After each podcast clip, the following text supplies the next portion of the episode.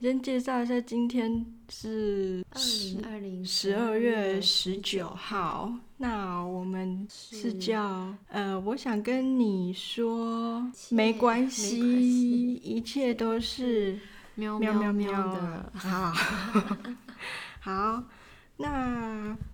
一开始先介绍一下《天下》杂志外媒评选二零二零十大最佳影片，台湾电影有上榜。他说，因为呢新冠病毒的关系，所以大家看影片的方式呢，都大部分都改成以居家自己的方式观影。嗯，对，那去掉了那些铺天盖地的宣传跟洗脑，观众呢跟影评人呢就可以回到电影的本身。嗯嗯，对，就比较不会可能什么好莱坞什么之类的。商业电影，对对对对对。那所以呢，到了二零二零的尾声呢，就有多家的媒体开始回顾这一年来的佳片。那有趣的是呢，媒体选出了好电影，不是以往大同小异，有多部重叠，也就是说，电影都有有些差异，还蛮大的啦。嗯嗯，对对对，而且各个国家题材都有。对，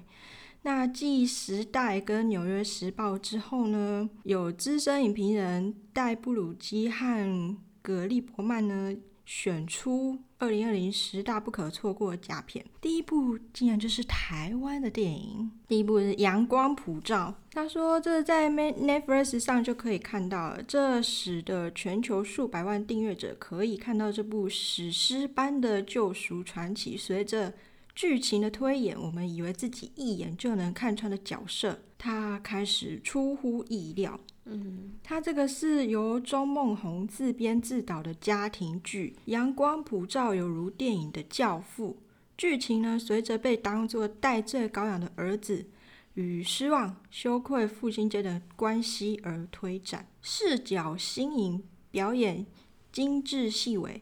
阳光普照触碰的是一个普世的真理，亲子关系中的认可与支持。你说这一部你有看过？有进电影院看，真的哦，真的，哦，不过是台中， 很多的资源就可以那个，因为它这个电影一般电影院要上映也很难嘛，对不对？对，不容易嘛因为它真的不是什么商业大片，对啊，它不是，对啊，感觉就是怕会亏钱之类的。剧情片真的就是在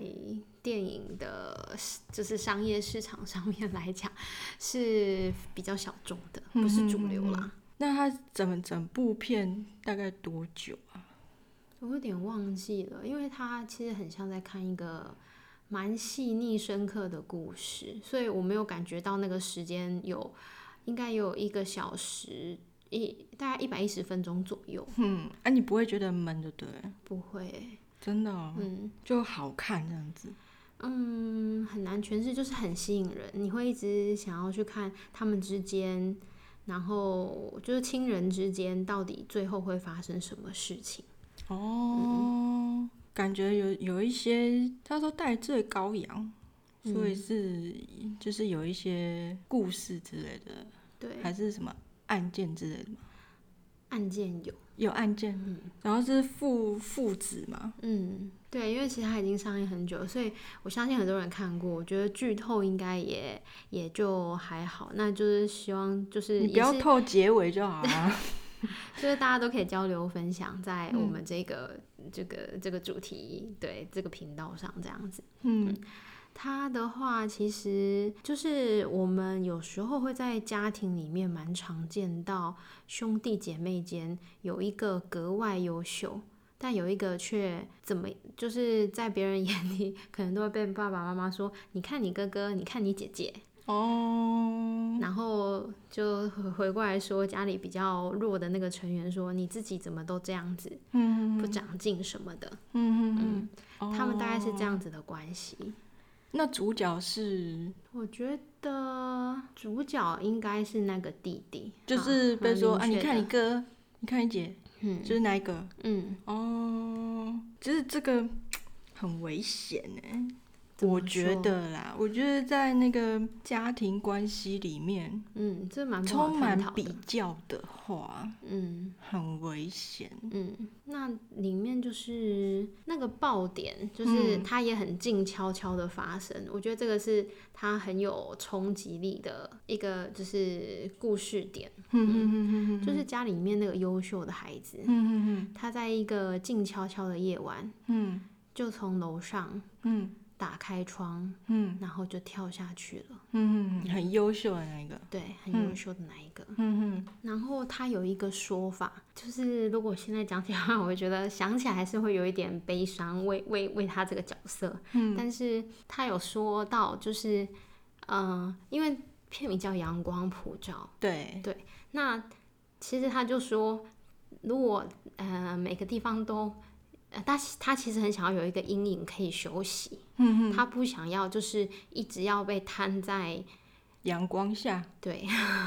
就他都觉得是光芒之下对的他注目点。对他会觉得他无处可逃，哦，这应该那是压他力最很大，啊最直接的原因。那他应该对压力很大。啊可是很厉害，是他在整个剧中，他一直到他跳下去那一刻，我们才感受到他的那个无力感。嗯，嗯嗯他前面都不会，就就是感觉他其实也很静静悄悄的这样子，没有什么铺陈，然后就突然发生了。哦，因为就会觉得说，哦，就这样子，就是很很日常这样子，嗯就是就觉得，对，他就很优秀啊，然后他嗯也都做得很好啊，对，没有就什么是事需要担心的、啊。爸爸妈妈不会担心他，对他他家的环境没有到就是这么好，就是爸爸妈妈都还是要很努力的工作这样子。嗯，对，那可能那个感觉也是在北部的生活，就是其实也是过得蛮不容易的。嗯嗯嗯，对那他是家里面，应该说他那个压力来自于他从小到大，他弟弟是这样子。就是主角他是是一个这样子的小孩，嗯所以他就一直背负着他不能出包，他要优秀，嗯嗯嗯的这条路。嗯那他也因为它里面还有有是有一点点的铺陈是关于他的，就是讲到说他只是因为他没有上他的第一志愿，所以他打算重考。那他的第一志愿可能就是比如说就是知名台什么大学的，哦，对知名科系这样子。嗯，对，那就是其实我在想在，因为我我不是那种金字塔顶端最优秀的那一群，嗯对，但是我我觉得，也许他在在他们那个世界里面，嗯这样子的状况是很常见，可是它并不是那些金字塔顶端家境家庭环境非常好的小孩，嗯，所以我觉得这也是加深他压力的来源来源。有可能，因为他会觉得说，就是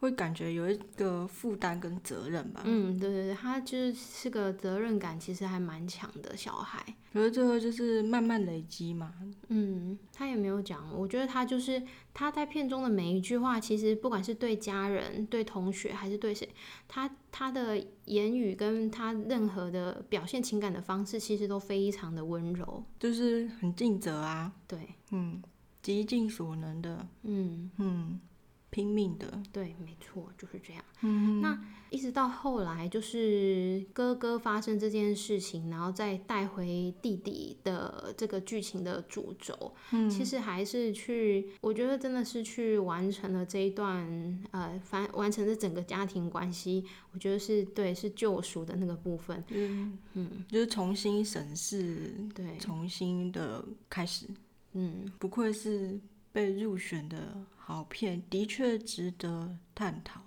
然后妈妈跟爸爸的角色也刻画的很好，可嗯，是妈妈大概是全剧里面就是。她很难接受哥哥发生这样的，她的大儿子发生这样的事情。嗯，但是他刚开始就是，其实我也不得，就是一定要说，就是呃，台湾真的有很棒的演员，嗯，对，就是妈妈这个角色是那个柯淑琴嘛，嗯，对她其实就是要非常辛苦的撑起这个家，那她工作作息的时间是很很会到凌晨很晚的，因为她的工作有点像在为八大行业的这些小姐们，就是梳妆啊、化妆啊，哦，对，然后 settle 的这这一类的工作，所以她就是都是在晚上工作。那她的身体就是整个人看起来其实是很疲惫的，然后他早上是真的还是需要休息的。嗯嗯，对，但是他他其实对两个孩子都很爱，就是他还是他把母爱的那个部分，我觉得是刻画呃演绎的很很很很到位。嗯对，就是不管她的老公，就是剧中的那个爸爸跟小儿子关系怎么冲突，嗯他都会尽力的，就是去，我觉得去圆那个关系，不要那么的紧张这样子。嗯嗯，那小儿子其实就是他在青少年的阶段，小儿子确实剧情中没有讲到太多，可是他毕竟就是他从小就是好像妈妈或爸爸会常常因为他被请去学校，哦，对，然后他也有很多的就是嗯打架这之类的，可能就算是小事了。嗯嗯嗯总之就是一个问题比较多的孩子嗯，，哦，如果用一般的角度来说，就是这样子。嗯对，但是妈妈真的就是，她还是相信这个孩子会会会改变，嗯嗯对。然后她也很多时候认为这孩子是比较特别一点，但他其实不是什么坏孩子，嗯他不是就是充满了恶意这样子。嗯，所以你觉得他他的那些就是在学校的一些问题行为的话，你觉得他那些行为的原因，会是比较是因为受什么影响？其实有一幕有一幕其实有点带到妈妈有在说这个弟弟，就是这个主角，就是他那时候还小，但是他应该是也想要得到关注，哦，所以是希望获得关注。对，那、他也弟弟也确实，他表现的好或不好，他还是在哥哥的影子下面。哦，就还是好，所以还是不够哥哥这 么好。所以他那个角色其实蛮挣扎。那他在弟弟在片中，其实他是一个话很少，但是个性其实蛮冲的青少年。嗯，对对。那他，诶，那他跟哥哥的感情算好吗？这一点很妙，这一点在剧中其实没有太多的描述。嗯，可是弟弟，如果看过这部电影的朋友们，应该就知道弟弟他其实是有进监狱的。嗯，不是只是少年感化的那一种，那是是真正的监狱， 就是里面也会有各种大哥小弟的那种监狱。这对啊，他样几岁啊？怎么会？片中我忘记是设定他几岁，但他也是就是很年轻，嗯，应该还不到二十， 那怎么会有机会？因啊，因为他刑超法对他经超过过了18岁哦他对对就对对对对因为刑法年纪比较小一点。嗯嗯嗯。可是他其实他在也希望就是有更多朋友可以去看这部电影，就是他在剧他在监狱中那一段，其实还是我觉得有有小温馨的地方。 嗯嗯嗯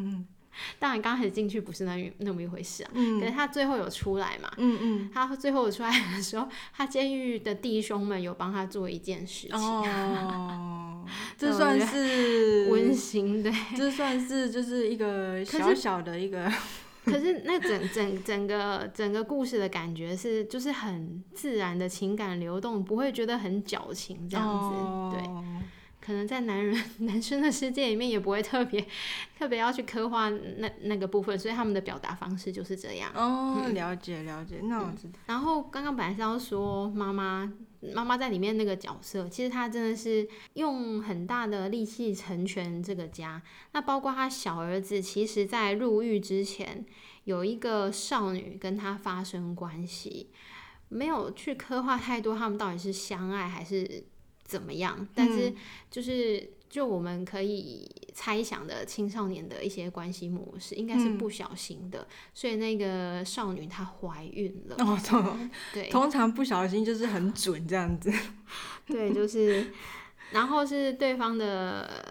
就是少女的的，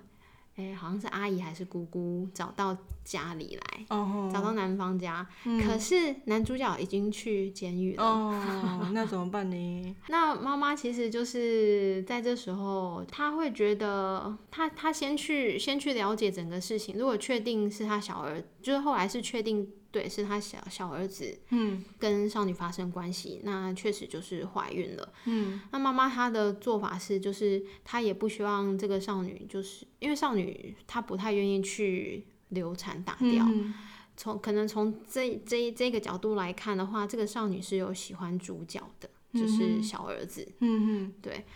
那他就带着少女一起去工作，然后跟生活，嗯，对，但是他又怕夜生活的那个世界对少女的身心会有点发展影会响有点哦影响，对啊，对所以他后来就想尽也也想了办法，就是也是努力的存一点钱，然后去开一家有点像美发院，嗯，那就是稳定的在美发院工作，而不要就是涉足太多夜生活的嗯那个、哼那个场所对这样子。嗯那少女是有顺利的把小孩子生下来的，嗯嗯然后就整个故事的发展就到男主角嗯嗯，对，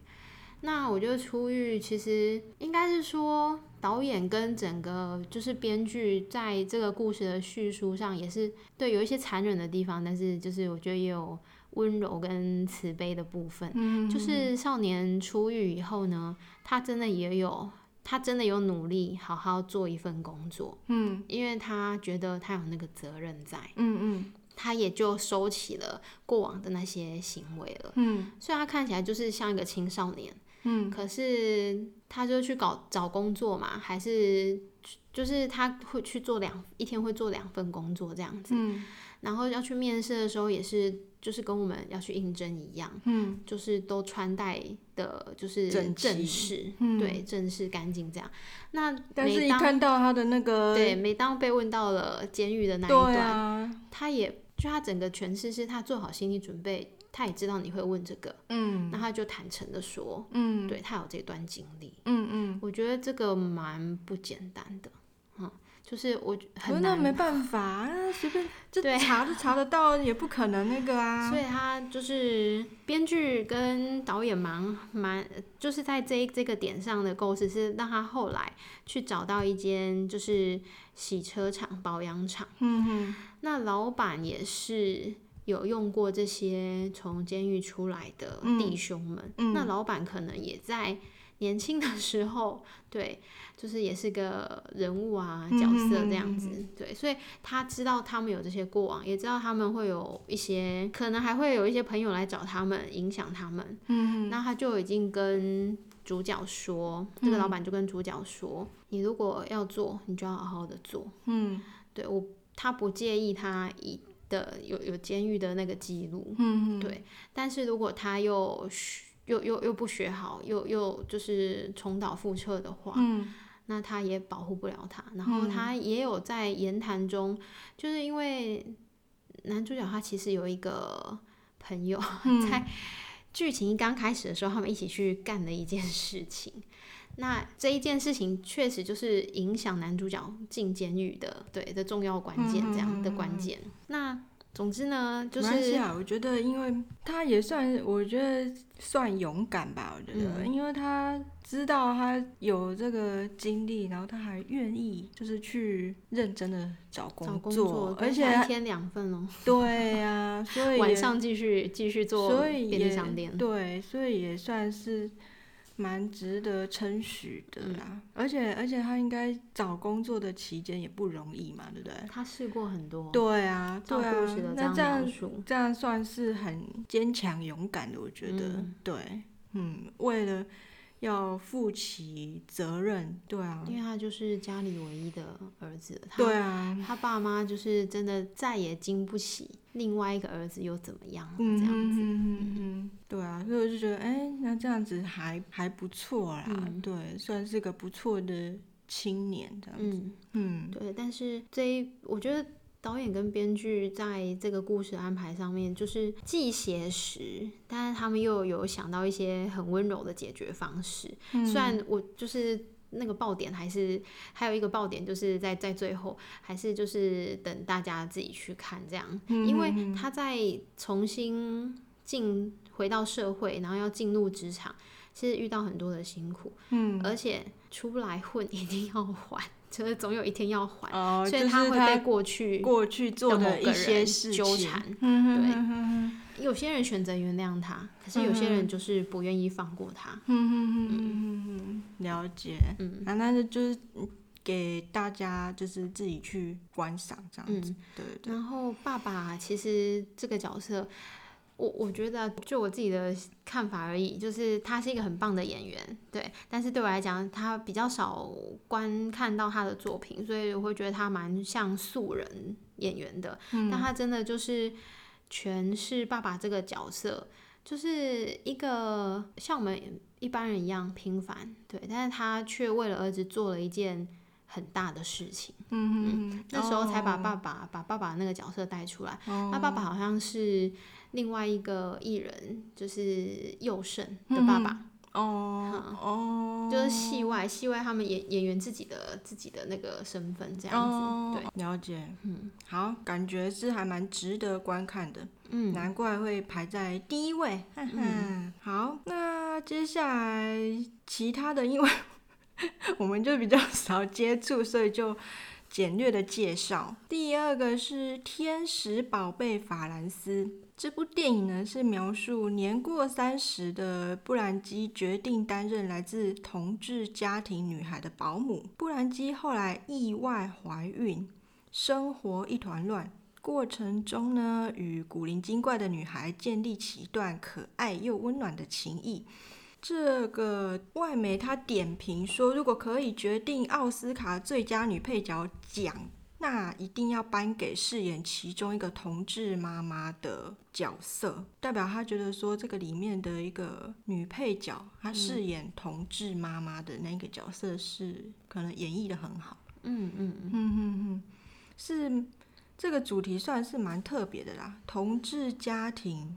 的保姆，的保姆，嗯然后里面是一个女孩，嗯所以那那个女孩的来源也是蛮值得探究的。嗯，嗯，会引起观众的好奇，对，好。那在第三部是《灵魂急转弯》，这是动画，皮克斯动画。那它跟先前的《脑筋急转弯》有些类似，将许多抽象的概念具象化，成为可爱又讨喜的角色。但《灵魂急转弯》愿意冒点险，它挑战了功成名就后便能心满意足的既定观念。反之，它剧情开放，让观众去重新审视最重要、最优先的事情。嗯也就是说，功成名就之后嗯嗯的事情，嗯嗯，我猜啦。 因为这个灵魂剧，我之前只有看过它的一些预告，嗯对，然后后来就没有去看啊，一直只有看到一些预告而已。嗯对，但是看到预告之后是也觉得还算蛮有趣的，因为毕竟是皮克斯的嘛。嗯然后再来第四部是《Herself》，它是描述饱受家暴煎熬的妈妈鼓起勇气离开丈夫，却意识到父权的体制如何被操弄，以至于更保护施虐者而非受害者。嗯当生活看似挚爱难行，新的支持圈默默形成环绕，在讨论施虐跟受害者。嗯，还有整个体制，对，这个很容易发生啊。但它真的是一个不好讨论的沉重议题，我觉得，对我我我意思是说，就是在父权父权体制下，嗯，就是的确是很容易去检讨 受害者，对，尤其是当施暴者是男的，嗯然后被施暴的是女生的时候，嗯的确还有时候会蛮容易，因为哎。而且有一些有一些长辈啊，就是可能会有一些丑女，你知道吗？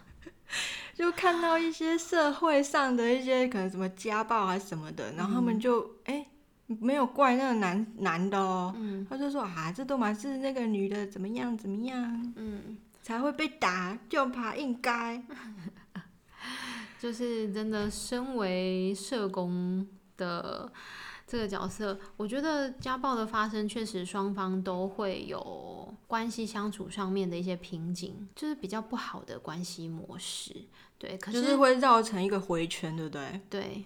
它就是也是一种很不得解脱的关系。总之，我只要说，确实在我们东方社会里面，或者是更传统的我们的上一辈，他们也都是比较倾向检讨被害者。对啊，而不去正视其实加害者的者的一些问题。那虽然说现在体制就是也有针对加害人，他一定要受一些义务的辅导课程、教育跟矫治，可是我觉得强制性不够。对，通常没有什么强制性。对啊，就是社工苦口婆心的一直说，哎、你一定要来上课还是怎么样？但是他不来的时候，你也我们没办并没法有啊公权力，对啊对，我们没有任何的公权力，对啊嘿而且你你不要说光是那个什么上课辅导那个，光是保护令，嗯，你就很难实行。对啊，就好像你你去你去申请保护令，可是他家住哪里住哪里，就是就还是住同一个地方 啊。你要怎么保啊护？有时候保护令这件事情真的非常的尴尬。对啊，啊你还不都住？ 啊你你有有可能叫警察二十四小时在旁，也不可能啊。 嗯对啊，最可怕的是，这个体制也会让某一些受害者会觉得，他是不是真的上辈子做错了什么，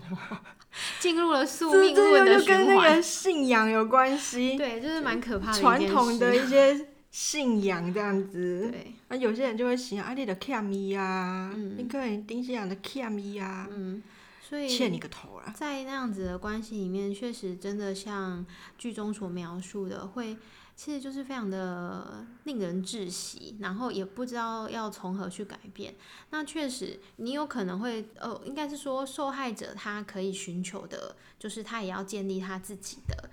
社会支持网络。嗯，对，那尽管我们可能都是一样是受害者，但我们也可以从这样子的团体动力中去找出一点点，对我不能再这样下去了，也许嗯我该我该怎么样？真的需要一点勇气，嗯，跟你的一些智慧，我觉得啦，因为你你要离开需要勇气嘛，对不对？嗯可是你同时也要去思考说，你下一步该怎么做。对，如果你你想说哦，我就要走，我就要走，可是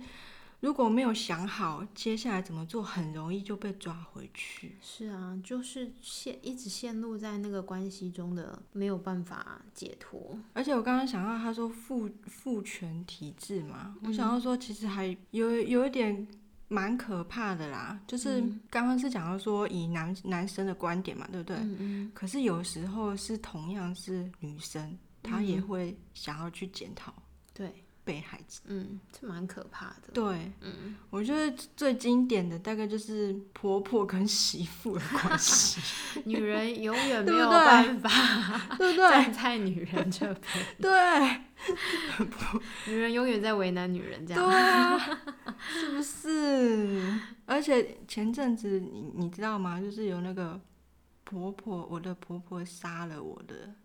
这篇新闻，你知道吗？好像有有有看到，她就是她就是有有一个媳妇嘛，嗯她在婆家楼梯间嗯上吊自杀，然后他有写了一些遗言，嗯哼标题就是“我的婆婆杀了我嗯，其实，在一些这种不对等，然后跟长期压迫的关系里面，他们会做到那一步，真的已经是那个是他们想到唯一的嗯办”。法。对，，而且因为他又有小孩哦，嗯他愿意抛下他的孩子，嗯嗯，对，可见他那个心理承受的是对啊，就是已最经后一无根法承受，对无无法承承受。对，可是这这个东西真的是有的时候真的是蛮蛮难解的啦。嗯因为这种东西一定是日复一日慢慢累积的，它不可能，它不可能是一件事情，嗯，它是很多个枝微细节对，去去去形成的，嗯所以你很难说到底是谁对谁错。嗯对啊，因为可是它真的就是会一直不断的嗯，发生，所以大家现在就是大家就会大家就会觉得说就是。可以不住在一起就不住在一起，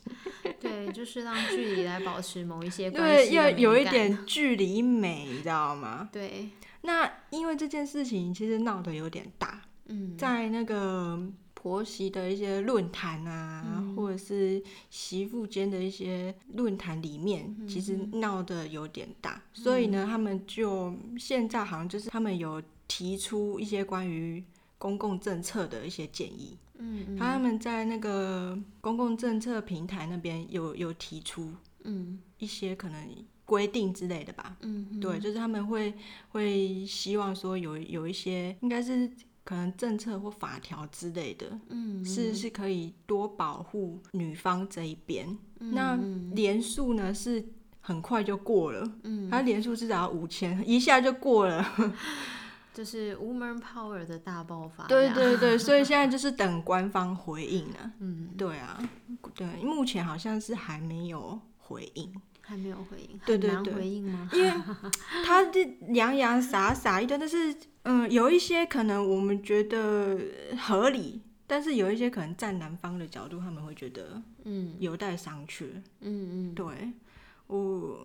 所以就是目前好像还没有获得很明确的回应，这这样子。对啊，公共我查一下好了，嗯，